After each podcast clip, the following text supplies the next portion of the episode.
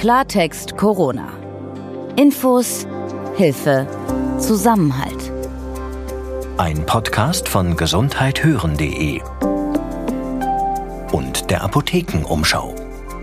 Einen schönen guten Tag, mein Name ist Peter Glück und heute beantworten wir wieder Ihre Fragen, die Sie uns über redaktion.gesundheit-hören.de geschickt haben. Wir gehören zur Apothekenumschau und bei uns arbeiten Ärztinnen und Apotheker, die auch Journalisten sind. Und wir versorgen Sie mit seriösen, gut verständlichen und aktuellen Informationen. Heute ist Donnerstag, der 23. April 2020. Ob die Menschen sich derzeit eigentlich noch in die Notaufnahmen der Krankenhäuser trauen, darüber, Dennis, hast du ja gestern mit Professor Kümpers von der Uniklinik Münster gesprochen. Die meisten unserer Hörerfragen beschäftigen sich mit dem Thema Infektion. Also wo und wie kann ich mich anstecken? Und da gibt's ja gerade im Netz die unterschiedlichsten Informationen. Leider kursieren da auch immer wieder Gerüchte, die wirklich jeglicher wissenschaftlicher Grundlage entbehren. Und das verunsichert die Menschen verständlicherweise. Erste Frage eines Hörers aus Potsdam. Sein Gedankengang lautet wie folgt. Wenn Seife beim Händewaschen das Virus erledigt, könnte es dann nicht sinnvoll sein, mit irgendwas Effektivem zu gurgeln, um sich auch im Rachenraum vor einer Ansteckung zu schützen, Dennis? Das klingt erstmal irgendwie einleuchtend, aber das funktioniert leider nicht. Beim Händewaschen wasche ich das Virus von der Hand und die Seife kann auch auf der Haut der Hand das Virus quasi erledigen. Das ist schon so wenn ich das jetzt im Mundraum versuchen würde, also das eine ist, bitte um Gottes Willen nicht mit irgendwelchen angeblichen Geheimmitteln das Gurgeln anfangen, weil die können meine Schleimhaut im Mund angreifen und schädigen. Und im schlimmsten Fall erhöhe ich dadurch das Risiko, dass diese Schleimhaut dann wieder das Virus eher aufnimmt, als wenn sie intakt wäre. Mhm. Das andere ist, ähm, ich müsste quasi die ganze Zeit mit irgendetwas gurgeln, um diesen Effekt aufrecht zu erhalten. Und das würde in jedem Fall die Schleimhaut reizen. Und es ist überhaupt nicht erwiesen oder auch nur vorstellbar, dass ich dadurch das Virus jetzt gerade in dem Moment quasi wegspüle, wo es zwar schon in meinem Mundrachenraum ist, aber meine Zellen noch nicht infiziert hat. Denn in dem Moment, wo es in den Schleimhautzellen im Rachen drin ist, bin ich ja auch dann schon angesteckt. Also das ist quasi der falsche Ort und auch das falsche Mittel, um sowas zu machen. Und nochmal die eindringliche Warnung, also man sollte bitte nicht mit irgendwelchen Mitteln im Mundrachenraum gurgeln oder die schlucken, weil man sich da wirklich schwer verletzen kann. Ein Hörer hat eine Frage zum Thema Körperflüssigkeiten. Erstmal geht's äh, um Speichel in erster Linie. Die Frage, ob eine Übertragung beim Bussi geben möglich ist. Ich denke, da ist die Antwort schnell und einfach gegeben. Das ist ganz einfach ja und deswegen soll man das ja im Moment auch nicht machen. Also natürlich, wenn die Menschen, die sowieso unter einem Dach wohnen, äh, da gibt's auch keine Einschränkungen, weil die stecken sich dann sowieso an, wenn sie sich infiziert haben. Aber ansonsten hat man im Moment schlicht und ergreifend niemandem sonst ein Bussi zu geben. Dann äh, geht die Frage noch einen Schritt weiter. Der Hörer will wissen, wie hoch die Ansteckungsgefahr eigentlich mit anderen Körperflüssigkeiten ist. Wir wissen von den Virologen, dass äh, das Virus, also die die genetische Information des Virus, die ist im Stuhl nachzuweisen. Sonst ist mir über irgendwelche Untersuchungen anderer Körperflüssigkeiten nichts bekannt. Im Speichel ist es definitiv drin, auch so, dass es anstecken kann. Im Stuhl ist das Spezielle nochmal, weswegen wir jetzt auch keine Angst haben müssen, davor auf öffentliche Toiletten zu gehen zum Beispiel. Da ist zwar das Virusgenom nachweisbar, es ist aber den Wissenschaftlern bisher nicht gelungen, daraus wieder quasi lebendiges Virus anzuzüchten. Das heißt, dass auch der Stuhl vermutlich nicht infektiös ist. Das ist nochmal wichtig zum Verstehen. Ein Thema, das jetzt im Frühling wahrscheinlich viele beschäftigt, der Reifenwechsel. Ich habe ihn auch noch vor mir übrigens. Die Frage des Hörers lautet, kann ich mein Auto ohne Probleme in eine Werkstatt zum Reifenwechsel geben, ohne Angst zu haben, mich dort anzustellen? Die Werkstätten haben sich ja mittlerweile darauf eingestellt. Das heißt, wenn ich jetzt ein Auto in die Werkstatt zum Reifenwechsel bringe, dann achten dort auch die Mitarbeiter darauf, dass sie so wenig Kontakt wie möglich mit mir haben. Und ich muss ja beim Reifenwechsel nicht selbst mit anpacken. Insofern sollte es äh, möglich sein, dass ich die eineinhalb Meter Mindestabstand einhalten kann. Das zweite ist, nachdem jetzt dann Bremen als letztes Bundesland entschieden hat, dass auch dort die Maskenpflicht eingeführt wird, werden wir in ganz Deutschland eine Maskenpflicht haben, so dass sowohl der Mitarbeiter der Autowerkstatt als auch ich als Kunde äh, nur mit Maske aufeinandertreffen, was ja hoffentlich das Ansteckungsrisiko noch einmal weiter reduziert, selbst wenn es da jetzt noch keine wissenschaftlichen Studien dafür gibt, aber die kriegen wir vielleicht auch noch. Wir wenden uns nochmal der äh, sogenannten Risikogruppe zu. Da erreicht uns eine Mail von einem 80-Jährigen, der sagt, er selbst ist Hochrisikopatient und er fragt, soll er beim Einkaufen jetzt Gummihandschuhe anziehen? Das Erste, was mir dazu einfällt, ist, falls der 80-jährige Hörer die Möglichkeit hat, dass jemand anderes für ihn einkauft, dann fände ich die beste Idee, dass er vielleicht die wichtigsten Dinge von einer Person im gleichen Haus oder von jemandem, der ihn mitversorgen kann, besorgen lässt. Jetzt kann das nicht jeder.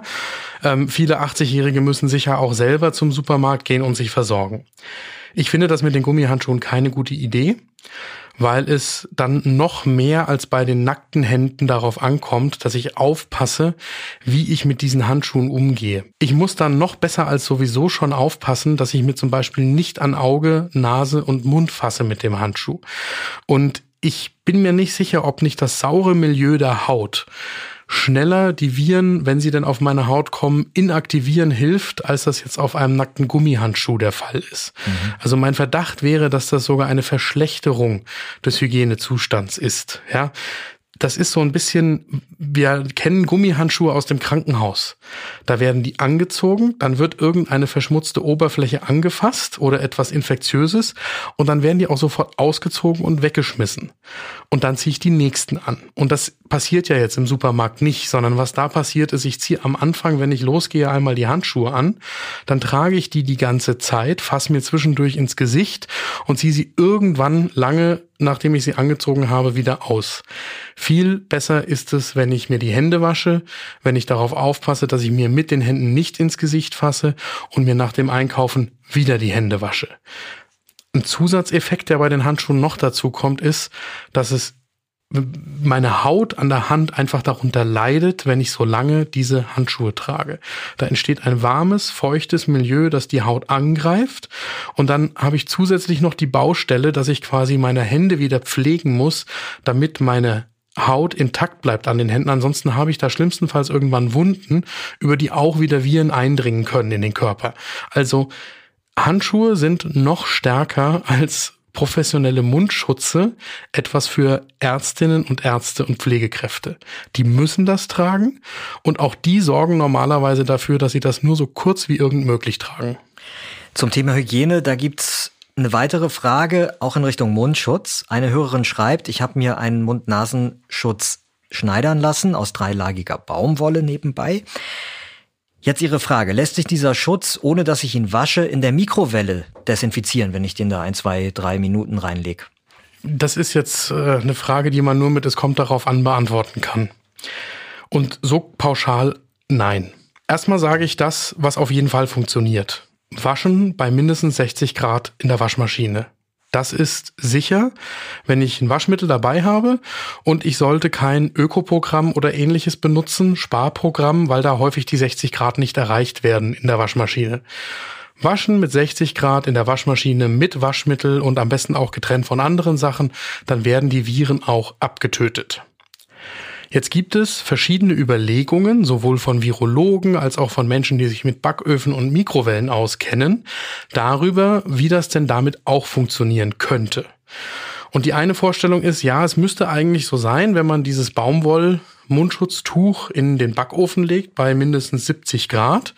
Für Gut, wenn mindestens, ich zu, Haus, zu, zu heiß mache, dann äh, fängt es äh, vielleicht an zu brennen. Ja, das ist genau der Punkt. Und wenn ich es zu, zu niedrig äh, nur habe, dann äh, inaktiviert es das Virus nicht. Ja, also man geht davon aus, dass wenn ich das eine halbe Stunde bei 70 Grad mache, müsste das Virus eigentlich abgetötet sein.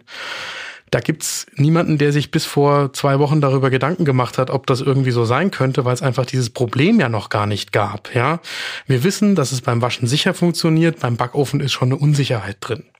Jetzt gibt's Menschen, die sich mit Mikrowellen auskennen und die sagen, ja, es müsste in der Mikrowelle auch gehen. Sie müssen es halt ausreichend lange bei ausreichend hoher Wattzahl machen.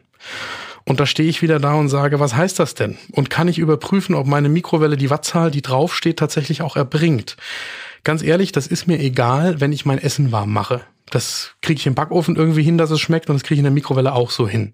Aber wenn es darum geht, den Baumwollstoff von dem Virus zu befreien, dann tue ich es in die Waschmaschine.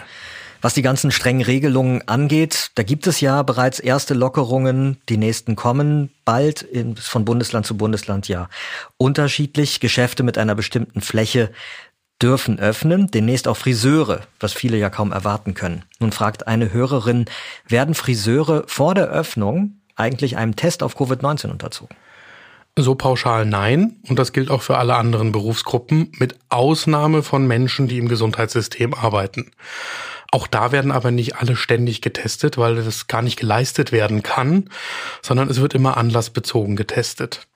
Und da gelten auch in unterschiedlichen Bundesländern je nach der Verfügbarkeit von Tests auch wieder unterschiedliche Regeln, wie das entschieden wird.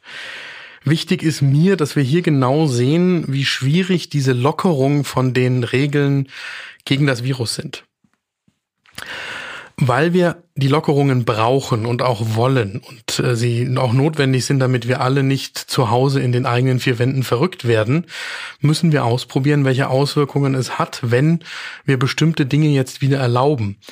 Aber das heißt nicht, dass das Virus nicht trotzdem sich weiter verbreitet, wenn wir den Abstand nicht einhalten, die Hygieneregeln nicht einhalten. Und deswegen würde ich es mir im Moment trotzdem genau überlegen, wenn ich zum Beispiel Risikopatient bin, ob ich wirklich zum Friseur muss. Denn dass man es vorher testet, das kann man nicht leisten. Jetzt wäre der Test auf das Virus selber auch wieder nur die Information, ob das Virus in dem Moment schon nachweisbar ist.